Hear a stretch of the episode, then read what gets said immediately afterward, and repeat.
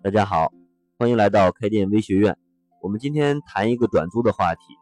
其实我们转租一个店铺的大多数情况都是由于竞争激烈，或者是因为店主的经营不善，或者是店铺的位置不佳，导致这个店已经撑不下去了，不得不转让的。那么，假如你接手一家这样倒闭的店，你会怎呢？相信很多人的第一感觉应该是换一个名字，重新装修一下，继续开业。这是一个惯性的思维，但是往往实际的生意还是会平平，很难有太大的起色。呃，还有一部分老板可能会因为不是自己想做的项目，就直接选择推倒重来，呃，拆掉之前的装修和设备，自己全新来做。可是这样又会拉长开店的周期和造成比较大的浪费。那么还有没有第三种选择呢？我们之所以谈这个话题，是因为。一个朋友和我说，他在今年春节期间去过的一家店，这是一家 KTV 火锅店，听起来很有意思吧？呃，这个店之前确实是一家 KTV，之前的老板花了一百多万来装修，但是因为经营不善，倒闭转让了。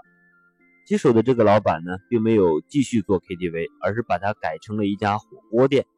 其实也很简单，呃，这个店之前的装修基本没动。只是在每个包厢放了个桌子用来涮火锅，而且火锅的客单价定在五十到八十每个人，在一个中小城市属于中高端的价位了。而且这个店没有做任何的价格折扣的活动，只是主打边吃火锅边唱歌。其实就是只要客户过来吃火锅的话，就可以免费来唱歌。嗯，但是唱歌的酒水是需要单独收费的。酒水的定价呢，也算是比较合理的价格。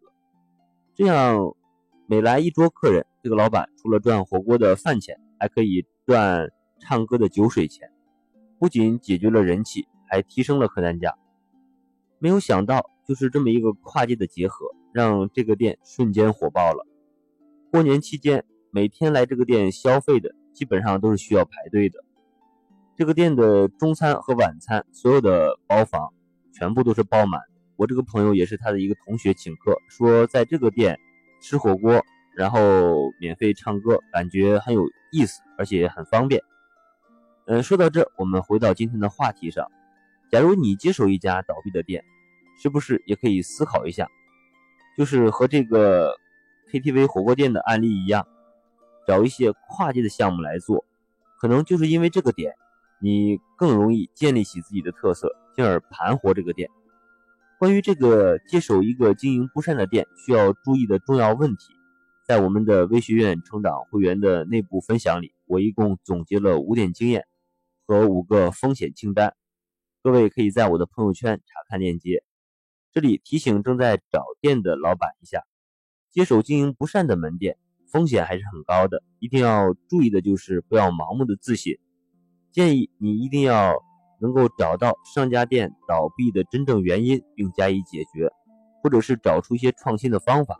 另外，就是要避开我们所谈到的需要注意的一些风险，否则别人做不好的店，你怎么就一定能赚钱呢？好了，今天的分享我们就到这里。除了在这里的分享，我们还有一个开店微学院的微信知识店铺，里面是我深入系统总结的开店干货的文章资料。和内部的音频专栏，学习永远是最小的投入，最大的产出。各位有想持续学习的老板，可以联系我，加入我们的成长会员，和更多开店创业路上的老板一起，每天进步一点。谢谢大家。